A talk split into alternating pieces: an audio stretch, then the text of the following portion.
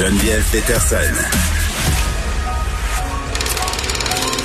Elle réécrit le scénario de l'actualité tous les jours. Vous écoutez Geneviève Peterson. Cube Radio. On a l'Ordre des infirmières et infirmiers auxiliaires du Québec qui suspendra à compter de vendredi, vendredi qui est la date butoir là, pour la vaccination obligatoire euh, du personnel de la santé. Je vous le rappelle, donc qui suspendra ce jour-là le droit d'exercice de ses membres qui ne sont pas adéquatement vaccinés contre la COVID-19. On emboîte le pas aux médecins, aux inhalothérapeutes et aux infirmières. Christian Dubé qui avait euh, fait la demande à différents ordres professionnels un peu plus tôt la semaine dernière. Donc, ces ordres qui ont pris position dans les derniers jours. On est avec Carole Grande qui est infirmière auxiliaire, présidente de l'Ordre des infirmières et infirmiers auxiliaires du Québec. Madame Grande, bonjour. Bonjour. Euh, bon, euh, là, juste pour qu'on soit clair, là, suspendre le, droit de pratique des infirmiers infirmières auxiliaires, euh, concrètement, ils peuvent plus travailler du tout. Là, ils peuvent même plus travailler dans le privé, ils peuvent plus faire des tâches administratives. Est-ce que je comprends bien? Vous comprenez très, vous comprenez très bien. La suspension, c'est, c'est, c'est le, le droit d'exercice. Oui, tout à fait. OK. Moi, moi j'avais une question, OK? Euh, mettons, mettons que moi, je suis infirmière auxiliaire et, et que j'ai eu euh, ma première dose et que là, mon, ma- mon rendez-vous pour ma deuxième dose est prévu, je sais pas, moi, le 20 ou le 22 octobre. Euh, ou encore que j'ai pas du tout de vaccination, mais que je compte bien me faire vacciner, que mon rendez-vous, là, est un petit peu passé la date du 15 octobre. Qu'est-ce qui se passe avec moi? Écoutez, euh, ces gens-là, ils vont être avisés de la suspension telle que vous l'avez dit plus tôt. Oui. Ensuite de ça, ils vont pouvoir, dès qu'elles auront, elles seront complètement vaccinées ou complètement euh, protégées, parce que vous savez que la, vac- la, la vaccination, ça se fait un vaccin, après ça, 30 28 jours plus tard, le deuxième ça. vaccin, et l'illumination arrive 16 jours plus tard. Elles vont pouvoir communiquer avec nous, nous déposer leur preuve de vaccination, et ça va se faire automatiquement.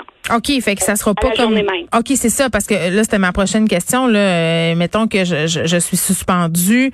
Euh, et c'est quoi la démarche administrative pour revenir? Est-ce qu'il y a beaucoup de paperasserie? Est-ce que ça va être compliqué de revenir? Parce que j'imagine qu'on suspend pas un permis comme ça, là, Madame Grant? Mais Tout à fait, vous avez raison. Non, on va essayer de faire ça le plus facile possible, le Mhm. plus convivial possible et le plus rapide possible.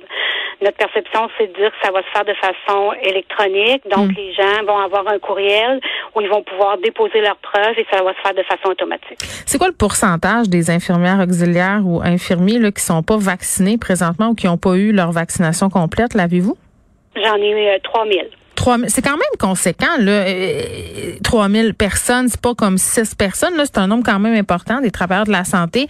Euh, puis est-ce que vous pensez que cette mesure là, parce que visiblement là pour certains de dire euh, qu'à compter du 15 octobre euh, c'était obligatoire ça n'a pas été suffisant de suspendre comme ça le permis de pratique est-ce que vous pensez que ça va avoir l'effet escompté là? C'est-à-dire que ces 3000 personnes là euh, ish vont aller se faire vacciner?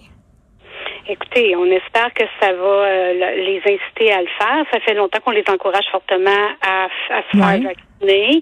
Euh, on dit toujours que le vaccin, c'est prouvé scientifiquement que ça limite la propagation du virus. Alors euh, oui, on espère que cette mesure-là va les inciter. Ben en même temps, sujet délicat, Madame Gunn, vous avez des syndicats qui vous tirent dans les pieds entre guillemets, là, c'est-à-dire qu'ils veulent pas se prononcer clairement, qui défendent leurs membres non vaccinés. Donc évidemment, ils rament pas dans le même sens que les ordres. Là.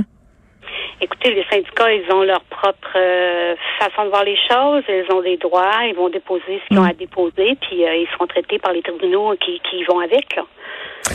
Ouais, puis puis je, me dis Madame Grant aussi en même temps si- une personne est rendue là à pas vouloir se faire vacciner alors qu'on sait tout ce qu'on sait puis force est d'admettre que les infirmiers infirmières auxiliaires ont vu les ravages de la Covid dans le système de la santé là, ils ont été les témoins de ça, ils étaient aux premières loges.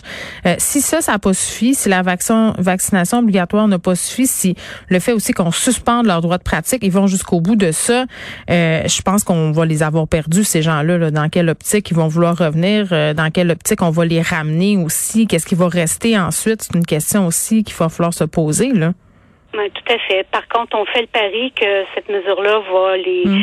les, les interpeller directement. On espère que ces gens-là vont bien euh, réfléchir à la situation ou voir les, les, les conséquences. Parce que, tu sais, vous savez, euh, mettre un permis en suspension, c'est pas, c'est- ça, ça, ça, c'est lourd de conséquences. là. Oui, c'est pas anodin. Alors, euh, alors, euh, elles auront la, la possibilité de, de faire ce choix-là, puis, euh, puis on, on souhaite qu'elles aillent euh, de Mm. façon, euh, comment je pourrais dire, qu'elle et qu'elle se fasse vacciner. C'est notre truc plus cher. On veut garder nos infirmières auxiliaires, on en a besoin. On veut assurer des soins de qualité à la population. Alors oui, on voudrait bien qu'elle reste avec nous. En même, temps, comme, comme citoyenne, comme personne qui est amenée peut-être éventuellement à recevoir des soins, j'entends des directeurs, des gens qui sont cadres en santé qui disent, OK, c'est bien beau tout ça, mais on n'a pas de baguette magique. Là, passé le 15 octobre, qu'est-ce qu'on va faire? Est-ce que ça vous inquiète, ça, le manque d'effectifs, passer cette date-là? Mais écoutez, c'est sûr que ça nous inquiète. On entend le ministère dire qu'on a fait des plans de contingence. Mm. Alors, on a hâte de voir quels seront ces plans-là. Ils devraient être déposés incessamment.